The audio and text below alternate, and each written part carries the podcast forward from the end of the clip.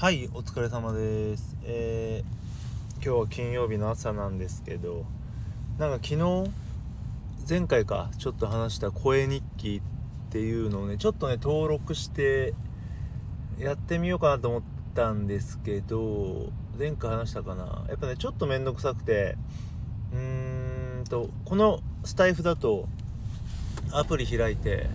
撮ってそのままポンってあげられるんですよ。本当に BGM とかもポンとつけられて。でもあっちはやっぱ一回メモに取ってファイルアップするっていうね。なんかそれがまあそんな手間じゃないんですよ。言うてもその編集とかしないから。でもやっぱねこの時代にそれをやるっていうのがね若干面倒くさいというかまあまあまああのー、すごい簡単にやるか凝ってやるか、まあ、向こうはねなんかその喋った内容がね文字起こしされたりとかなんか説明文みたいなところにこう結構長くね文をかけたりするので、まあ、そこら辺の違いはあるんですけどなんかね、えー、めんどいなと。めんどいというかすごいね遡って話しますとなんか10年ぐらい前に前ってこんなこのスタイフとかラジオトークみたいなアプリはなくて結構ね大変だったんですよね。その最初自分が知った時はポッドキャストした時はケロログっていうアプリしかなくてスマホはね。でそのケロログっていうアプリはあのこうやってスマホで撮ってあげられたんですよね。でもと言ってもこんな今みたいに便利じゃなくてなんかねアップするのにね3分とか4分とか5分とかかかってた覚えがあります。よく覚えてないけど長っと思って。であのー、そのうちですねそのケロログもなくなっちゃってその後どうやってたんだろうな。多分多分というかどうやってたんだろう。その後多分シーサーブログとかしかなかったんですけどまだねその時って iPhone で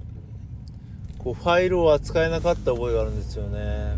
今ってこう普通に扱いますけど Android じゃないとファイルが扱えないみたいなのがあった気がしてなんかこれ Android のタブレットとかからやってた覚えもあるしちょっとね覚えてないな。それがパソコンからやってたのかな。あの頃ギリパソコンあったうちにあった気がするので。まあそんな感じでねとにかく面倒くさいものだったんですよ。でもともとを言うともっともっと元を言うとですねそのポッドキャストイコール今でこそねいろんなこう媒体ありますけど Spotify とかやっぱり昔ってポッドキャストイコール Apple ポッドキャストでその Apple ポッドキャストに登録するっていうのがパソコンからしかできなかったんですよね。うん。だからね本当に面倒くさかったなーって。今普通にこのアプリ側からねスタイフとかラジオトークの方から設定すると自動に飛ぶっていうね。まあ登録というか簡単に言うと RSS を、まあ、そこに登録すればいいのでそんな難しいことではなかったんですがでもねそんなことさえもなんかできなかったということで本当にね昨今はちょっと話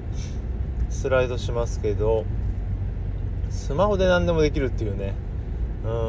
ん。あの、前はねほんとスマホってこうパソコンの呼気というかねそういう立ち位置だったんですけど今スマホでできないことってかなり少なくなってきてるよね。スマホ、まあ、タブレットとか。うん。ねああいうイラストレーターとかもいうようなまあねああいう編集とか絵も、まあ、だいぶできるよね。本当にねそのプロレベルのこういう精度でっていうとあれですけどねそれこそスマホでも絵描けるし iPad でもいいアプリいっぱいあるしね動画編集もできるしね例えばその Apple のロジックとかなんだっけあれロジックとファイナルカットプロかそこら辺のね動画編集そこら辺もなんか iPad に降りてきててねなんかロジックなロジックは使ってたんですけどなんかパソコン版を持っていようと iPad 版はまたサブスクみたいでちょっとねそこら辺が面倒いなってもあるんですけどまあそんな感じで何でもできるよねっていうそうそうあのー、写真のね背景抜きとかもいろいろ探してたらすごい精度高いの。有料そう有料になっちゃうんですけどあったりしてもうかなりのことができるようになりましたっていう感じですね。ちょっと話それましたがそんな感じで若干声日記面白そうだけど手間かかるなっていうねこのアプリ1本で勝負できるスタイフ便利だよねっていうね話でした。はい。そんな感じです。